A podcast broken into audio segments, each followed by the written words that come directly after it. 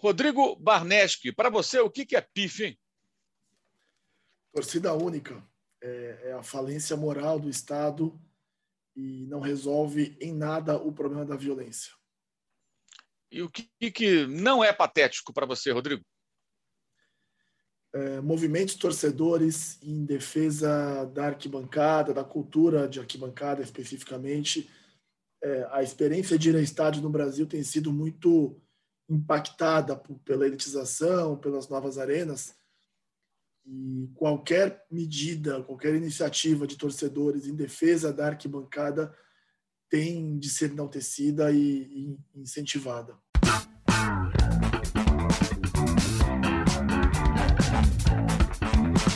Patrocínio Amstel. Esse é o Dividida do All Sport. O convidado entrevistado da vez é Rodrigo Barneschi, jornalista e autor do livro Forasteiros, que é esse aqui, recém-lançado.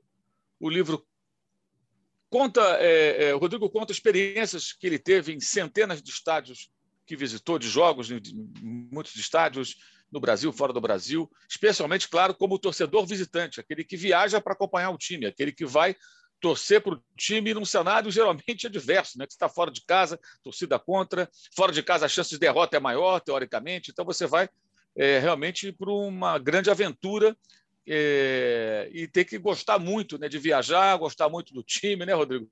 Fala um pouquinho da ideia do livro para a gente, por que o livro Forasteiros e, e resume para a gente é, é, por que, que as pessoas devem comprar o livro, aqueles que com, é, compartilham desse nosso pensamento, posso dizer assim, de defesa do futebol e do direito de torcer. Bom, boa tarde a todos, a todas que nos acompanham. Você, Mauro, obrigado pelo espaço. É, o Forasteiros é um livro sobre o torcedor visitante. E eu escrevi esse, o livro com essa temática porque eu entendo que o, o torcedor visitante, ou torcedor, no sentido mais amplo, é uma figura negligenciada pela cobertura esportiva. É, a imprensa dá muito pouca atenção para o torcedor. É, você sempre foi uma exceção nesse aspecto tratou muito bem o tema, mas de maneira geral, a crônica não, não dá a atenção devida. E eu entendia que era preciso contar a história do torcedor visitante, aquele que encara é, um estádio lotado por adversários, que enfrenta a polícia, que enfrenta situações adversas, a falta de ingresso, para conseguir ver o seu time jogar. É, então, eu quis, é, a partir da minha experiência de pouco mais de mil jogos em, em quase 100 estádios pelo mundo, contar o que é ser torcedor visitante no Brasil e na América Latina. Quais são as dificuldades, quais são os grandes momentos, a intensidade de uma experiência de vencer um jogo fora de casa, a dor de uma derrota longe do, da sua, da sua, do seu estádio, da sua família e como e como que o torcedor visitante sofre é, e tem sofrido cada vez mais, especialmente no cenário agora, em que torcida única vai se consolidando como algo quase natural, não só em clássicos, mas também em confrontos interestaduais. Né? Antes de, de a pandemia afastar todo mundo dos estádios, a gente vinha percebendo aí uma série de medidas restritivas à presença do visitante e, e era preciso que alguém contasse essa história. E eu abracei essa causa, sempre foi uma, uma, uma, luta minha de defender o visitante, de batalhar pela, pelos direitos do torcedor, não só visitante, mas especialmente o visitante, que é mais impactado, que é mais é, é menos é, defendido aí por, por, todos os agentes do futebol. E, e ao fazer isso, ao contar essa história do torcedor visitante, o Forasteiros acaba contando uma história da arquibancada nos últimos 30 anos no Brasil. O livro começa em 90, eu ainda criança, contando uma experiência que me vinculou a esse mundo de torcida organizada. E, e aí eu percorro os 30 anos até 2021 agora, e, e fica muito claro para quem lê o livro do início ao fim o quanto a vida do torcedor no estádio foi sendo é, dilapidada, a experiência foi sendo é, muito restringida, em especial a partir do movimento de Copa do Mundo no Brasil, das novas arenas, da elitização. Então, essa, essa história, que tem muito pouco espaço na imprensa e também na literatura de, de futebol no Brasil, ela, ela acho que interessa muito para quem vive arquibancada, para quem gosta de arquibancada, para quem vai a estádios. O livro é feito para essas pessoas, é, não só para quem torce para o meu time, mas para qualquer torcedor de norte a sul do Brasil que defenda a arquibancada, que defenda o futebol como um elemento da cultura popular, da cultura brasileira. E então é isso é, é um pouco essa a, a, a proposta do livro. Rodrigo, eh, como é que você traçaria hoje o perfil ou os perfis né, do torcedor visitante, né? que, já, que mudou muito de, de, ao longo dos tempos. Né? Hoje, inclusive, tá, é mais fácil o cara comprar uma passagem aérea e viajar para um outro estado para ver um jogo. No passado era muito caro. Se pegar nos anos 80, anos 90, era muito caro ir do Rio para São Paulo, para Belo Horizonte, para Porto Alegre, de avião. Então, as pessoas viajavam só de ônibus mesmo, geralmente ônibus de torcida, alguns iam no ônibus de carreira. Isso mudou. Imagino que hoje existam perfis um pouco diferentes. O pessoal da organizada, o pessoal que viaja sempre, mas que vai por conta própria, é, o cara que compra de uma agência, que trabalha em cima daquele perfil de torcedor, enfim. É, quais os perfis é, hoje, hoje e no passado? A gente pode tratar, de repente, uma linha do tempo aí do torcedor visitante. De fato, antes era algo muito limitado a torcidas organizadas, que tem um perfil mais combativo, que topam encarar viagens longas de ônibus em condições precárias para chegar até outra cidade, até outro estado e é algo que eu fiz durante muito tempo e isso aparece bastante no livro. É, e você tinha os torcedores mais fanáticos que davam um jeito de comprar passagens caras de avião para poder ir para outros estados e até países. De fato, nos últimos tempos, pelo menos nesse aspecto de logística, é, ficou mais fácil é, as passagens aéreas tiveram um, ficaram mais acessíveis para boa parte da população e eu, eu consigo enxergar alguns tipos. Tem o tipo ainda da organizada que vai a qualquer lugar e que muitas vezes vai sem dinheiro para voltar ou para comer ou para ter qualquer tipo de necessidade durante a viagem. Tem o sujeito que viaja para todos os lados e banca isso no próprio bolso e, e tem um poder aquisitivo um pouco maior. Tem o turista. O turista é aquele sujeito que, se tem um jogo na bomboneira, ele vai. Mas se o jogo é em Lanús ou numa, numa cancha menos atrativa do ponto de vista turístico, ele já não vai. E tudo bem, acho que tem espaço para todo mundo. Mas é, são os, os, três principais, assim.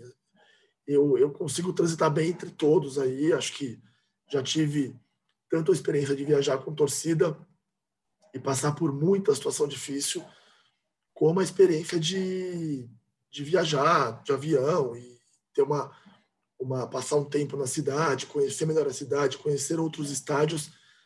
E, e é uma coisa que muita gente faz, né? Aquela cultura do, do ground hopping, do cara que vai conhecer os estádios no mundo inteiro e ver jogos porque ele gosta de estádio, de arquibancada, de da festa que somente o futebol proporciona.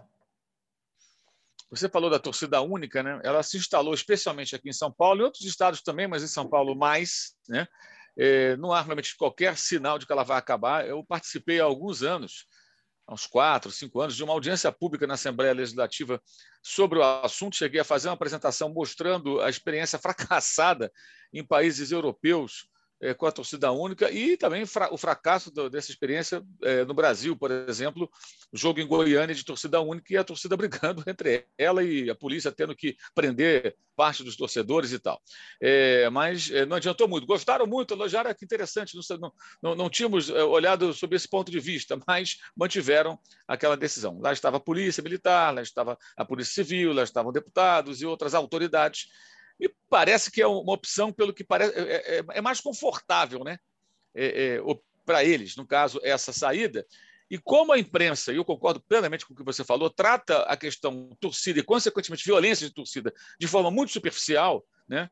Na Inglaterra você tem muitos livros sobre o assunto, jornalistas que acompanham o assunto, porque virou um problema social eles procuraram entender o que acontece para saber como, como lidar com aquilo. Aqui no Brasil, não.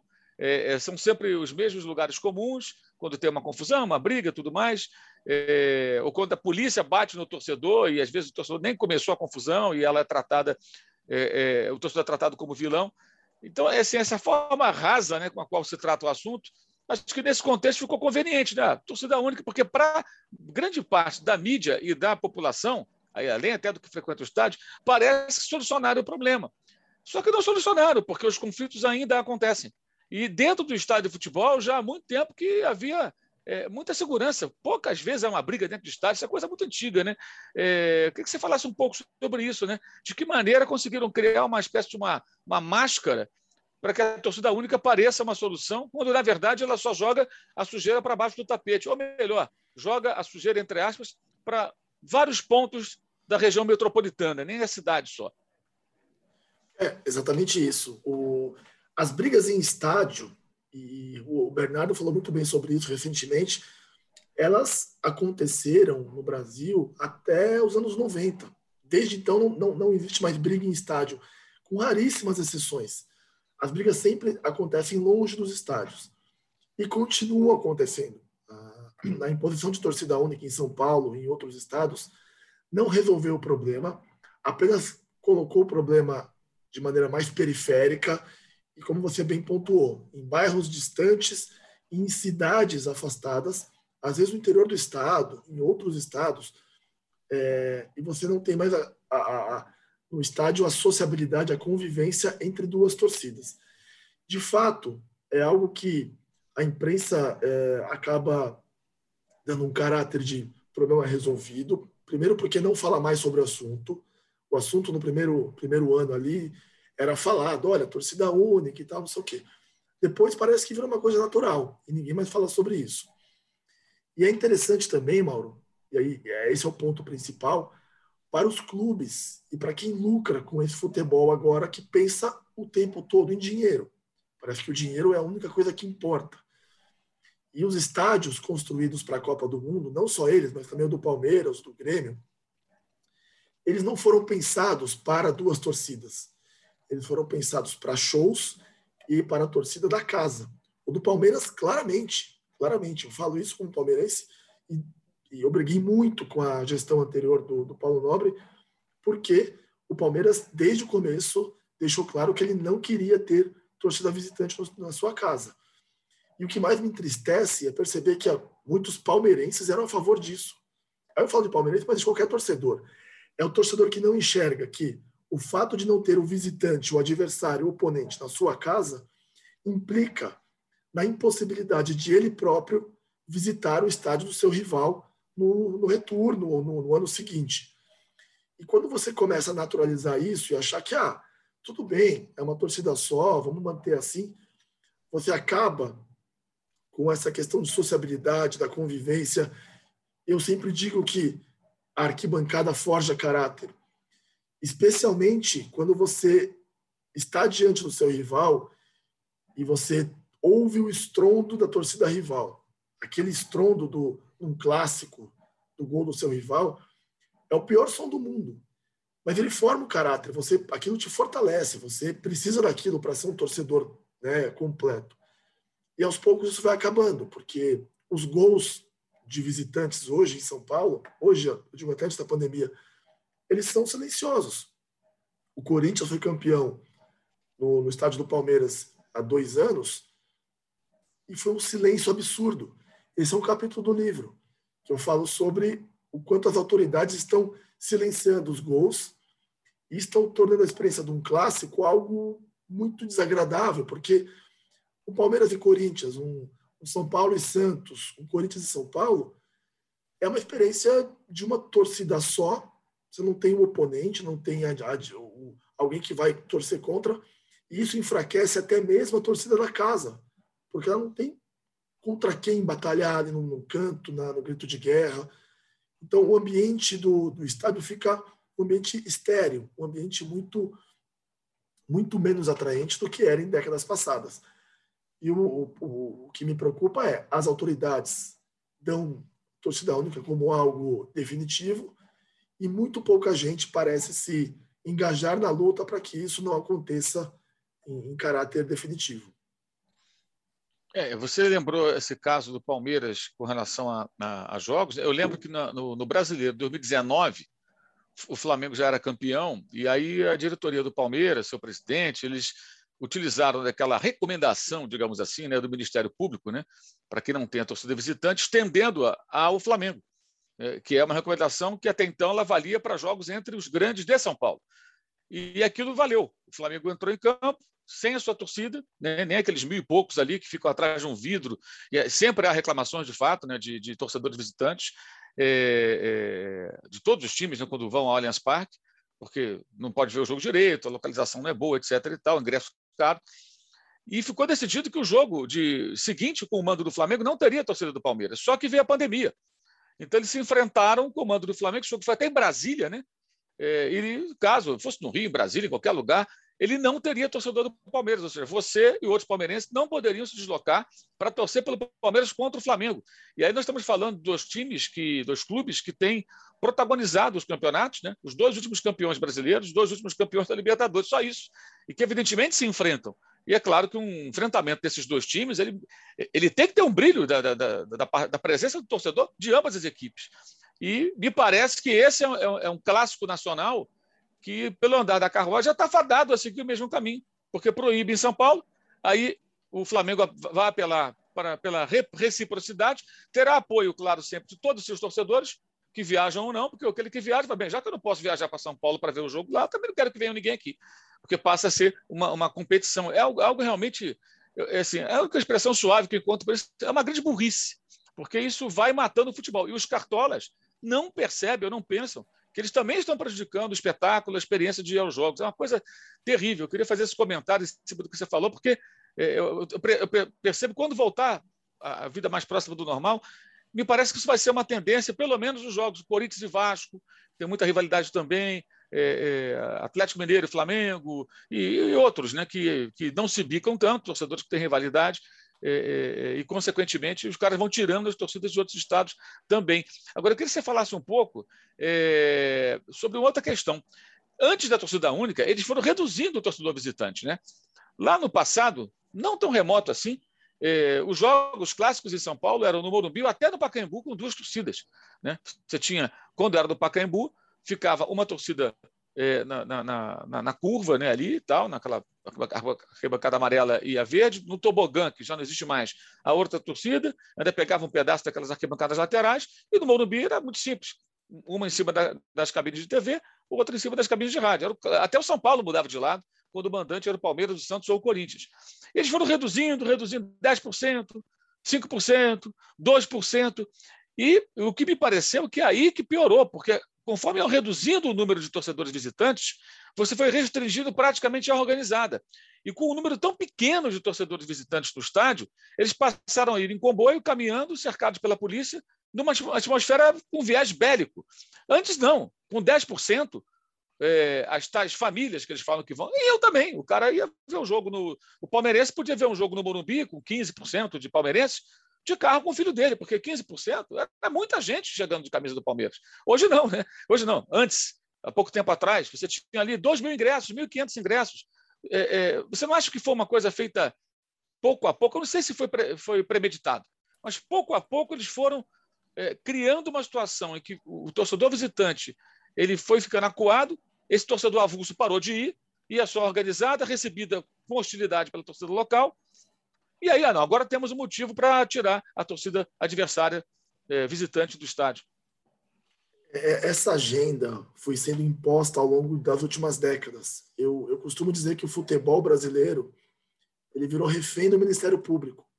O Ministério Público, lá em 95, para dar uma resposta à sociedade para a Batalha Campal do Paquimbu, proibiu as torcidas, tomou uma série de medidas restritivas que faziam sentido até em certo, em certo aspecto. Mas aí foi endurecendo. E aí contou com a complacência da polícia, da, da imprensa, e foi ganhando peso. Não só em São Paulo, mas também em outros estados. Você mencionou Palmeiras e Flamengo, do, do Brasileiro 2019, foi na rodada 36.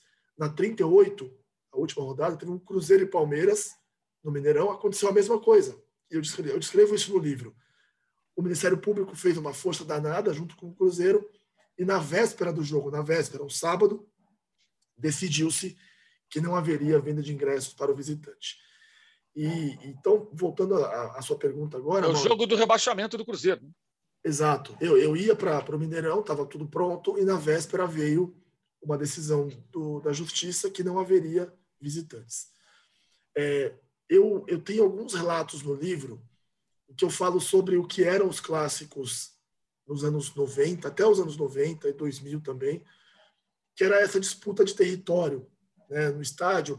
No Morumbi era a famosa disputa por gomos da arquibancada. Você ia ocupando espaços para ver quem seria a maior torcida. Aos poucos, por interesses mercadológicos ou por interesses é, técnicos dos times também, os visitantes foram sendo confinados a um pequeno setor. E, de fato, eram 10%, depois 5%, 4%, e hoje ninguém, quer dizer, até antes da pandemia, ninguém respeita mais isso. O número, às vezes, é até menor do que isso. É, interessa para os clubes, é, os clubes entendem que podem vender mais ingressos é, porque não tem uma divisão entre as torcidas, então tem um interesse financeiro aí. Essa agenda foi se impondo pouco a pouco. E o que me preocupa é o seguinte: São Paulo, infelizmente, vai sendo sempre o, o estado que cria as demandas de repressão a torcedores e essas iniciativas vão se espalhando pelo país. Porque houve um tempo em que os clássicos em São Paulo tinham essa dinâmica de os, clubes tendo casas próprias, Palmeiras, São Paulo, Corinthians, Santos, você confinar o visitante a um pequeno setor do estádio. Mas no Rio, por exemplo, os clássicos, até poucos anos atrás, eram divididos. Em Minas também, na Bahia, em outros estados, é, aos poucos, essa tendência de colocar o torcedor visitante num confinamento, quase uma jaula, e, e realmente ter um caráter bélico ali, porque quando você se vê acuado com 1.500, 2.000 torcedores contra 40 mil, naturalmente você cria um espírito bélico para aquilo. Você se sente um representante de uma de uma um pequeno grupo escolhido para representar a sua coletividade. E, e, isso é o que me preocupa mais. Foi se espalhando para todo o Brasil. No Rio hoje os clássicos são assim. As torcidas que são as visitantes ficam confinadas a um espaço menor. Em Minas também, quando não é torcida única. Em Pernambuco também, na Bahia, Ceará. Talvez o Pará seja uma exceção ainda a, a essa regra muito triste que se criou. Acho é... que o Pará é o Ceará, né?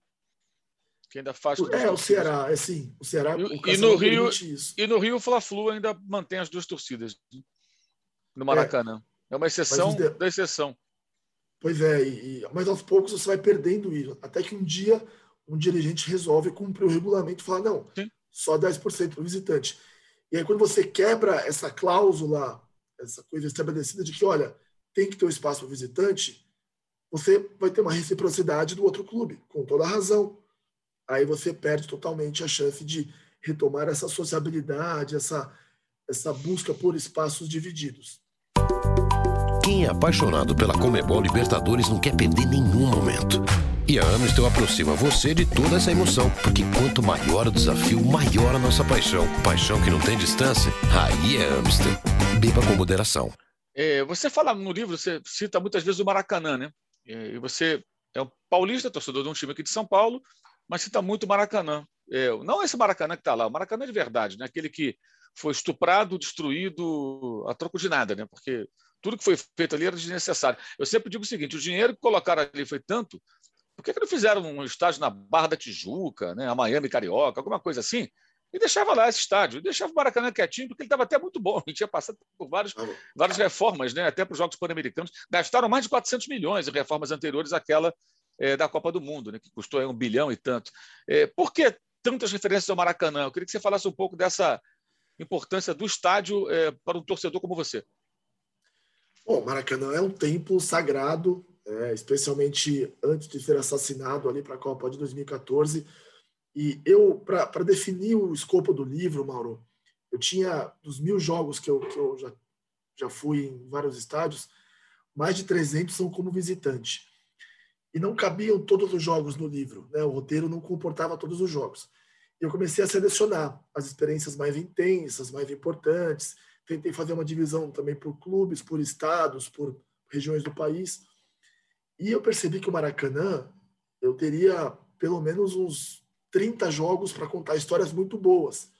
porque eu assisti mais de 50 jogos no Maracanã só do Palmeiras, sem contar jogos de outros clubes.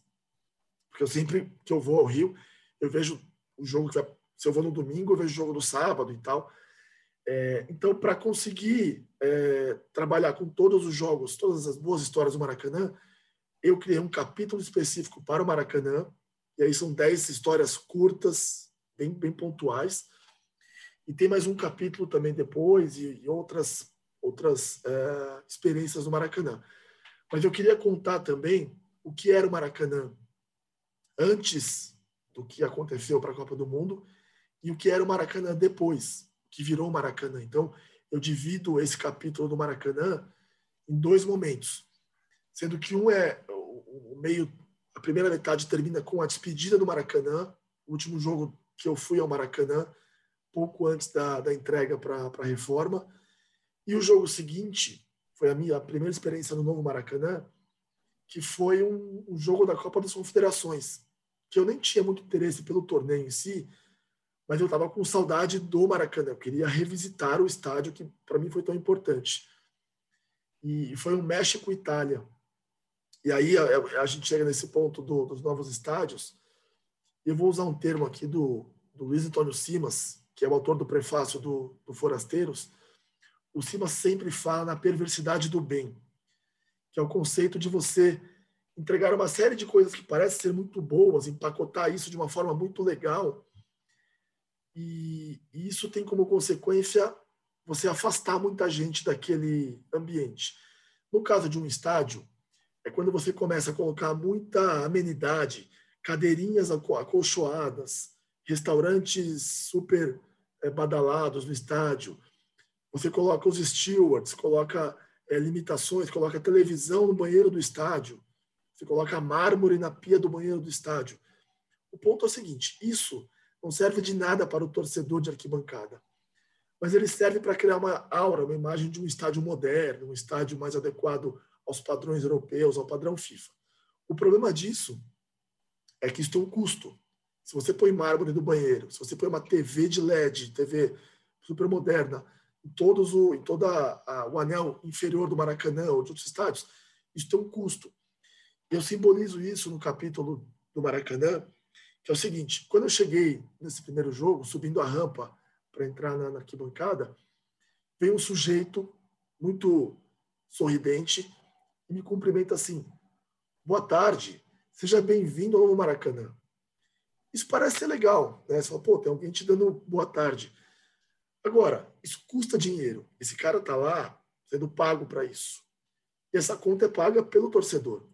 E o que eu digo é, eu prefiro não ter um cara me dando boa tarde, bom dia, boa noite, permitir, permitir que pessoas de menor poder aquisitivo continuem indo ao estádio.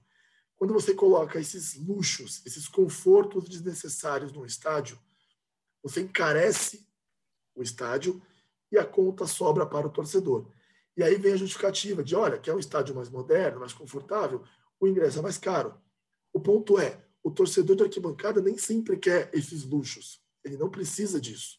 Ele precisa de um conforto básico, de questões essenciais ali para ele, mas ele não precisa de coisas que encareçam a, a, a ida dele ao estádio.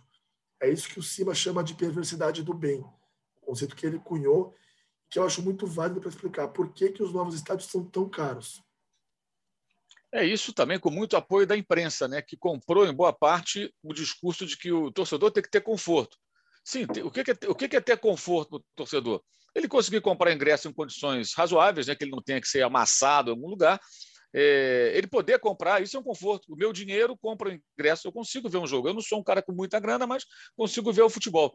E eu acho até engraçado, como eu frequentei muito Maracanã e, e, e fui muito de geral, muitas e muitas vezes de geral, eu acho curioso quando alguns colegas até na imprensa, que até pela idade ou pelo lugar onde cresceram, se foram geral, foi uma vez. Acho que muitos nem foram, nem sabem, sabe, nem tem ideia do que era a experiência. E falam daquilo com uma profundidade, desenvolvendo teses, como se a geral fosse o fim do mundo. A geral era fantástica. A geral me permitia ver uma quantidade de jogos, a minha tantos de nós ali, torcedores, que eu jamais poderia ver hoje, porque o ingresso é muito caro, o ingresso custava muito barato e você tinha realmente ali o povo representado, o torcedor mais humilde, aquele que tem pouco dinheiro, conseguia ir ao Maracanã. O Maracanã original ele contemplava a geral, com um local muito popular, arquibancada, que era um local intermediário, digamos, em termos econômicos, cadeiras azuis, que não tinham boa visibilidade, mas que era um local que você tinha um lugar para sentar, uma cadeira, para o cara que quisesse gastar um pouco mais, para ter, um, em tese, um conforto maior. E tinham até as cadeiras especiais, camarotes ali e tal, tribuna de honra, para outro perfil. Né? E todo mundo convivia ali no mesmo estádio, vendo o seu, seu time, vendo a torcida adversária. É, enfim, é, é realmente muito curioso isso, né? a maneira como as pessoas falam sobre algo que elas não vivenciaram, mas que você ainda tem na América do Sul. Né? É, na Argentina, no Uruguai, mesmo os estádios, quando são reformados ou construídos, ainda é uma resistência maior. Não, tem que ter um lugar para ficar de pé, tem que ter um lugar que eu possa torcer direito aqui, não vou torcer sentado numa cadeira. É, eu queria que você falasse um pouco disso, até na capa do livro, vou lembrar aqui, né, mostrar de novo aqui o Forasteiros. A capa é o cilindro de Avejaneda, o estádio do Racing, que foi um estádio de 1950, como o Maracanã antigo, né, o original. E eu, da última vez que eu estive lá antes da pandemia, conversando com, com, com as pessoas, me falaram sobre um projeto de revitalização do estádio para reformar, para criar lugares mais, mais caros, por outro perfil de torcedor. A primeira pergunta que eu fiz, vai acabar com a área atrás do gol, onde fica a Guarda Imperial e as outras barras? Não, não, ali não vai mexer. Falei, se mexer ali, vocês mataram o estádio, pelo amor de Deus. Não façam isso. Vocês vão matar o estádio, a mística e a torcida vai, vai se modificar. A torcida que é admirada em tantos lugares. Eu passei a torcer pelo Racing por causa da torcida do Racing. O Racing só perdia, rebaixamento e tudo mais. Não foi por conta do time. É, você vai se perder. Eu acho que nesses países ainda há uma resistência maior, né, Rodrigo? E que você falasse um pouco também sobre o comportamento do torcedor visitante brasileiro, médio, e do argentino, uruguaio, os demais. É, é, quais são as diferenças? Há diferenças? de fato, em outros países, você tem ainda uma. Acho que isso muito tem muito a ver com o fato de a Copa do Mundo ter acontecido no Brasil e em outros países, né? Mas Sim. É, eu, eu, sempre destaco o exemplo do, do campeão do siglo, do, do Penharol. É um estádio que foi construído na mesma época em que os nossos estádios aqui foram para a Copa do Mundo. Mas ele conserva características muito populares. É um estádio que os setores atrás do gol não tem cadeira, é basicamente né, arquibancada de concreto, como o torcedor de arquibancada gosta que seja. Mas você tem no meio setor com cadeira, tem os camarotes. Eu, Mauro, não sou contra o fato de você ter um setor ali. Se tiver um sujeito que quer pagar mil reais para ficar vendo o jogo com uma TV do lado, com comida à vontade, bebida, é, e com ar-condicionado, com todo o conforto do mundo, que tenha esse setor. E que esse cara viabilize o ingresso mais barato, a 30, 40 reais, para quem não pode pagar. É esse o ponto. Você não pode excluir o povo para ter somente uns setores para o público de maior poder aquisitivo. É, em relação às torcidas é, de outros países, visitantes, tem uma cultura muito mais estabelecida. Né? Você pega a Colômbia, por exemplo, tem grupos de torcedores que basicamente só vêm jogos, jogos fora de casa. Quando, quando o Atlético Nacional vem jogar aqui no Brasil, tem um grupo de torcedores que vem para cá, sabe-se lá como, eles ficam dormindo em sede de torcida organizada de outros clubes, em qualquer lugar que apareça ali, porque eles mal têm dinheiro para comprar comida e se manter. Mas eles acompanham o, o, clube em todos os lugares. Eu me lembro de alguns que vieram para São Paulo para assistir um jogo aqui contra o São Paulo, se eu não me engano, e dali emendaram uma viagem para a Argentina. E eles mal tinham dinheiro para isso. É um, é um grupo que tem essa cultura de viajar para ver o seu clube. Na Argentina, isso é muito forte. Infelizmente, na Argentina, a torcida única já é um fenômeno que vem de muito mais tempo. Né? Nas categorias de acesso, desde 2007, salvo engano, e na categoria na, na, na elite desde 2013. E, e, isso não só em Buenos Aires, mas em todo o país. Mas ainda essa cultura acho que ainda é forte, ainda tem essa coisa, especialmente de viajar para fora, né? A cultura do vamos copar um outro estádio. E quando clubes da Argentina vêm ao Brasil, é sempre impressionante o, a, a quantidade de torcedores é, e a cultura do alentar a todo tempo, né? É uma torcida que canta o tempo todo, que empurra, que incentiva. Isso não vale só para Boca, River, Racing, São Lourenço, Independiente. Eu me recordo que quando o Atlético Tucumã veio aqui ver, um jogo em São Paulo, teve veio jogar em São Paulo, tinha 2 mil torcedores do Tucumã. E a viagem de Tucumã para São Paulo é uma viagem muito complicada. Tucumã fica bem distante de Buenos Aires. O Rosário Central, a mesma coisa. Quando o Belgrano foi a Curitiba também, fez uma festa impressionante contra o Curitiba, que a própria torcida do Curitiba reconheceu. Né? E teve ali uma relação bem, bem amistosa até com, a torcida do Belgrano. É, então, tem uma cultura de copar outras, outras cidades, estados e países muito forte. E tenho para mim que, com a proibição de visitantes nos jogos é, locais, eles passaram a fazer isso com muito mais intensidade, porque viajar para outro país para ver um jogo do seu clube é a única oportunidade de ver um jogo fora de casa. Né? Então, é, é sempre é uma experiência impressionante você ver uma torcida, especialmente argentina e, e uruguaia, fora de casa. Eu, é algo que eu recomendo para todo mundo. E você, como torcedor visitante, num estádio no exterior, né? não aqui do Brasil, é, dá para citar um ou mais estádios assim onde a sensação do urro né, e a pressão do adversário é, de fato impressione mais? Mesmo com toda a experiência né, que você é, tem. Eu, eu nunca fui como visitante contra o Racing, por exemplo. Eu fui a muitos jogos no cilindro, fiquei sempre no setor central ali, acompanhando tanto o visitante quanto a Guarda Imperial. É uma torcida de, de, muita, de muito peso, realmente. Dos jogos que eu fui como visitante, eu destacaria a torcida do São Lourenço, o Nevo Gasômetro, é uma torcida muito, muito ativa que é reconhecida na Argentina por sempre ser, ter as melhores músicas, as melhores, Sim. as melhores é, adaptações de músicas para, para, para as canchas, né? A do Boca é impressionante. E é, é que o Boca é, é, acabou ficando uma coisa um pouco quase turística, né? O Boca, Sim. a bomboneira.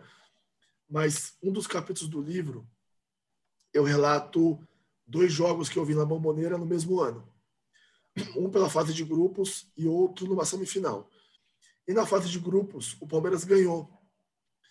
E aí tem aquela sensação de calamos la bomboneira. É, é uma sensação é, um tanto quanto inverídica, mas você tem essa, essa impressão. E na semifinal, foi uma derrota por 2 a 0, praticamente decisiva.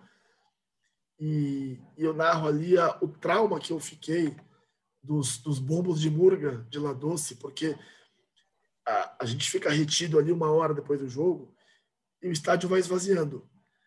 Mas aquela segunda bandeja de La Bomboneira continua lá, porque eles, e parece que eles fazem de propósito, eles ficam cantando ali. E é uma tortura, Mauro, porque você acabou de tomar um 2 a 0 numa semifinal. E fica aquele, aqueles, aquele barulhinho que não para. É, é uma torcida realmente muito muito intensa sempre. E eu destacaria também a do Penharol. É, eu, eu, eu, tive uma experiência muito é, muito intensa, que foi a Batalha Campal do Campeão del Siglo, 2017. É um dos capítulos do livro. E deixando de lado tudo que aconteceu depois, e isso eu descrevo em muitos detalhes no livro, a torcida do Penharol é uma torcida também de muito alento, de muita empolgação, de muita vibração o tempo todo. Então, eu destacaria essas como das que eu conhecia as principais. Agora, eh, tem torcidas, eh, especialmente de Buenos Aires, que eu acompanhei não como visitante, mas indo a jogos do clube ali, que eu gosto bastante. É, exemplos: Neva Chicago, All Boys, também é uma torcida bem interessante é, Chacarita, também é, é, outra torcida que eu destaco, e, e o Lanús também. São torcidas que têm um, um peso ali muito, muito forte. Rodrigo Barneschi, qual a dividida que o torcedor de arquibancada não pode perder? Eu, eu sonho sempre com o dia em que as torcidas de, de futebol no Brasil terão consciência de classe. Essa é uma coisa que falta no Brasil entender que o torcedor do Corinthians, do Palmeiras, do Flamengo, do Cruzeiro, do Grêmio, do Inter, eles têm uma mesma causa em comum, eles deveriam lutar pelos seus direitos. e infelizmente não fazem isso. Né? Tem, muita, tem muito clubismo, tem muita rivalidade exacerbada que impede essa união por interesses comuns. E eu diria que a gente precisa cada vez mais ter esse tipo de, de união, de associação de torcidas e torcedores organizados para que a cultura de arquibancada possa prevalecer. Eu tenho receio de que isso, é, boa parte da, da batalha tenha sido perdida já, mas ainda sonho com um dia em que as torcidas vão entender que elas têm que atuar em defesa da causa torcedora e, e para evitar que as arquibancadas percam esse caráter de um local de festa popular. Você tem esperança, é, Rodrigo, em uma mudança de cenário, uma reversão com o fim da torcida única e que isso possa de fato mudar? Quando você analisa friamente, olha para esse cenário, é, é, como é que você vê isso? Não tenho esperança. Não em curto prazo, em médio prazo, até porque eu acredito que assim que uh, for permitido as torcidas voltarem a estádios pós-pandemia, ou né, de alguma forma, quando, quando isso acontecer, a, pandemia vai ser utilizada como mais um argumento para você não ter visitante, por exemplo. E talvez no primeiro momento faça sentido para você evitar deslocamentos e então o argumento Sim. é razoável, mas eu temo que ele possa ser usado ad eterno. Ah, não, a gente não voltou com visitante por causa da pandemia e tá bem assim, deu certo, vamos seguir somente torcida local. Então, sinceramente, não tenho grande esperança de, de que a gente possa voltar a ter visitantes. E até por isso o livro é importante sair agora, porque se esse personagem, o torcedor visitante, está fadado à, à extinção, é importante que a história dele seja contada. Então, por isso que eu quis abraçar essa causa e contar isso de maneira o mais ampla possível. Esse é Rodrigo Barnes, que é autor do livro Forasteiros, da editora Grande Área, lançado recentemente. Fica aqui a, a dica, a recomendação de leitura. E eu quero agradecer a você, Rodrigo, pela ótima entrevista aí. Pudemos aí passar um, uma geral nesse cenário, nesse assunto tão importante, né? É, é, e que muitas vezes não é tratado como deveria, né? é tratado como uma questão menor, o que evidentemente não é. Obrigado a você pela entrevista, sucesso no livro e continuamos aí na luta. Nessa luta estamos do mesmo lado, com toda certeza, sempre. Sempre. É uma luta importantíssima e a gente tem que passar por cima de quaisquer divergências, de quaisquer desentendimentos e rivalidades, porque é uma causa que interessa ao torcedor em todo o país. Obrigado, Mauro, pelo espaço, obrigado ao, ao All News por, por esse, essa oportunidade, a todos que nos acompanham, todos e todas. Foi um prazer enorme estar aqui. Esse foi o Dividida do All Sport com Rodrigo Barnetti. Até a próxima. Valeu, saudações.